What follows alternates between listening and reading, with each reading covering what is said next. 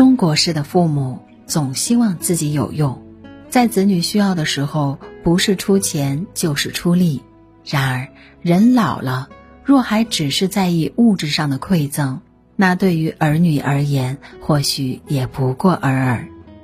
父母之爱子，要为其计深远。不管是有钱没钱，都要给儿女留下四样东西：一、积极乐观的心态。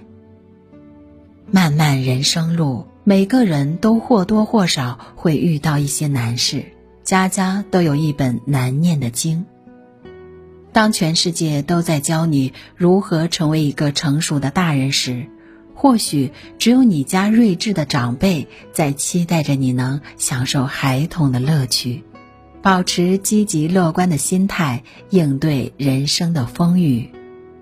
在电视剧《警察荣誉》里，演员张若昀饰演的李大为是一个话痨型警察，他就像是个小天使，看见他就仿佛看见了希望与阳光。然而，在李大为心中有一个难以抹去的伤痛，就是父亲在他少年的缺席。父亲犹如他生命中的过客，每次回家拿走了母亲的钱，就又离去，去他的花花世界玩闹。好不容易父亲回来了，说要陪母亲陪自己好好过日子，可真相却是，父亲患了绝症。没有多少日子了。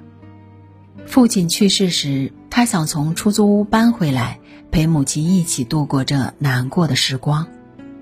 然而母亲却说：“不要，你爸以前没有回来，我一个人也习惯了。生活没有改变，日子还得继续过。傻小子，不哭了。”他也曾怨父亲，也曾对父亲抱有恨。然而，母亲积极乐观的心态感染了他，他看开了这一切。父亲虐他，他也善待自己，善待生活。或许积极乐观的人并不总会身处快乐幸福的漩涡，但是有积极乐观心态的人，总能驱动自我去寻求生命的本真，找到可持续的快乐源泉。二，自食其力的能力。每一个大人都曾是孩子，每一个孩子都会成长为大人。成长是需要付出代价的，父母应当为子女培育自食其力的能力。余华的小说《活着》中，主人翁富贵一开始并不值得人同情。他仗着家中小有资产，就肆意妄为，吃喝嫖赌，毫不手软。当他陷入赌场的圈套，赔光了家中的资产，当所有人不再喊他少爷，当父亲换来铜板让他挑着去还债，他才开始真正的成长。他游手好闲时，父亲没能好好的教会他该如何自食其力，因而他散尽家财。成为了真正的败家子，再也没了往日的意气风发。在此之前，父亲并没教会富贵该如何去锤炼自食其力的能力，母亲也从未因他犯下的过错而谴责他，反倒时常因为他的过错而苛责父亲，这让他越发的没有去培养自食其力这种能力的意愿。于是，富贵很快就坐吃山空。家产的败落，父亲的死，母亲的病，让富贵只能自己去悟，去扛起属于自己的担子，开始真正琢磨营生，来养家糊口。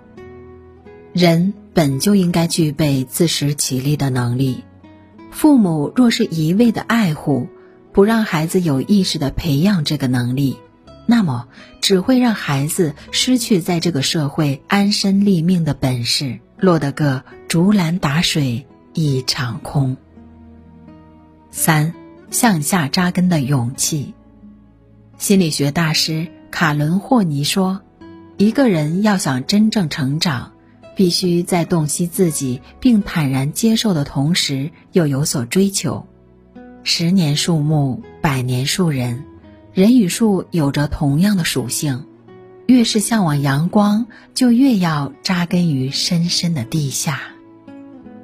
最近，新东方的董宇辉的直播间火了。不同于其他的娱乐或者大众的火，他的火是知识经济的火，是一个人沉淀了足够的能量，迸发出厚积薄发的力量。而给予他拥有能够向下扎根的勇气的是奶奶。当新东方因为教育双减政策开始裁员，身为新东方的英语老师的董宇辉也面临着要转岗，从教育的第一线转至卖货的第一线，董宇辉的内心是焦虑的，他不知道自己该不该这样下沉，也不知道未来会遇到怎样的变故。当他知道东方甄选有助农的项目时，他回过一次家。他问奶奶：“奶奶，如果有一天我变成了一个卖菜的了，你怎么看啊？”奶奶的一句：“挺好的，你健康就行。”这给了他无穷的勇气。于是他相信自己，也相信了新东方的团队，进而有了我们看到的一个重新定义直播带货的年轻人。向下扎根的勇气，能锻造出向上成长的能量。抓住了向下的那股力量，也就凝聚了更强的动力，为生存的向上创造更多的价值与财富。所有能被赋予向下扎根的勇气的人，也都能悄悄努力，不负人心，不负期望。四，敬人爱人的修养。爱人者，人恒爱之；敬人者，人恒敬之。孩子能以怎样的姿态去面对他人，就能被他人以怎样的姿态被世界对待。前不久，我们中心前往湘西考察学校文化的时候，遇到了一对来自湖北教育系统的快要退休的叔叔阿姨。在交谈中，他们提到了自己的孩子。孩子如今在华为上班，因为工作的原因一直在国外居住，并且已经娶了泰国的媳妇，生了一对可爱的儿女。由于孩子常年不在身边，他们只能通过社交媒体进行视频聊天，有时候一聊就是几个小时。于是我问：花了半辈子的精力养大孩子。孩子成才优秀了，就离家十万八千里的，也照顾不了二老，是不是有些不划算啊？叔叔说：“哎，其实成才不成才的是另说。作为他的父亲啊，我希望能给他留下一个敬人爱人的修养，在生活中呢，能做到对爱他的人保持爱意，在工作上能敬重强者和优者。”这样，他到了哪里都可以游刃有余。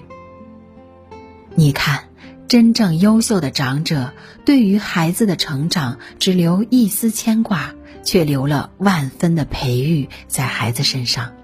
希望他们成才之前，更希望他们能有修养，能在爱人敬人的锤炼中，拥有面对世界的格调，更坚定的朝前迈进。我们从乐观的父母身上学心态，从沉默的父母身上造能力，从坚定的父母身上富勇气，从智慧的父母身上塑修养。父母子女一场，这份关系不应该仅仅以物质的馈赠为基础。父母与子女是彼此精神寄托和情感赠予的最佳礼物。哪怕父母老了，留下了这些东西，就算我们渐行渐远，这份财富依然能充满力量。哪怕父母长者老了，贯穿于我们身上的能量却始终坚定，我们也始终有理由笃定，有了这些父母留下的宝贵财富，我们定能向着正在追求的未来砥砺前行。